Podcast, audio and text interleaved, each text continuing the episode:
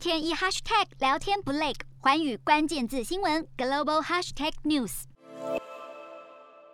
港片《十年》二零一五年上映，内容涉及香港人权，批判讽刺中国当局在香港造成轰动。不过，未来这样的电影可能再也看不到。二十七日，香港立法会三读通过修订电影检查条例，宣告香港进入国安禁片年代。社交媒体传递的东西，他都可以立即来看，立即来搜索，立即扣押，权力非常大，就好像德国纳粹时代的那个盖世太太保一样。专制独裁的国家，并不是在高高在上，悬在半空，而是安装一个小警种，在你的心中。每个人都是自我审查，我这样做法是不是配合或者符合当局的要求？未来电影在香港上映前必须考虑到国家安全，违法规定者可撤销电影的准许证，仿佛敲响香港影视产业丧钟。未来香港电影的创作与自由势必受到牵制，在港电影人恐怕再掀出走潮。九零年代以来的去港星，刘德华，然后呃周润发，然后这些梁朝伟这些人都呃一直在拍所谓的这些中港合拍片嘛。所以中国电影市场也还是很依赖这些港星的魅力，然后这些所谓香港的警匪片这些题材，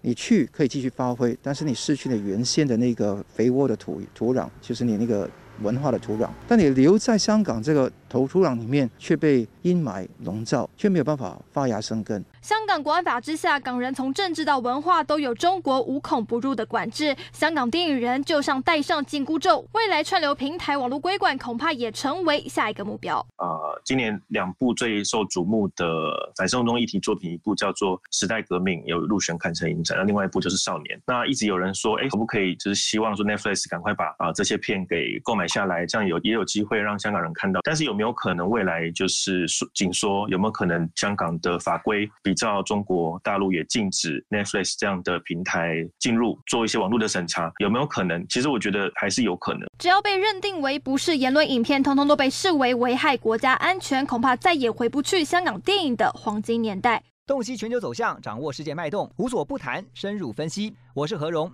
环宇全世界全新升级二点零版，锁定每周三、周六晚间九点，环宇新闻 MOD 五零一中加八五。凯播二二二以及 YouTube 频道同步首播，晚间十点完整版就在环宇全世界 YouTube 频道。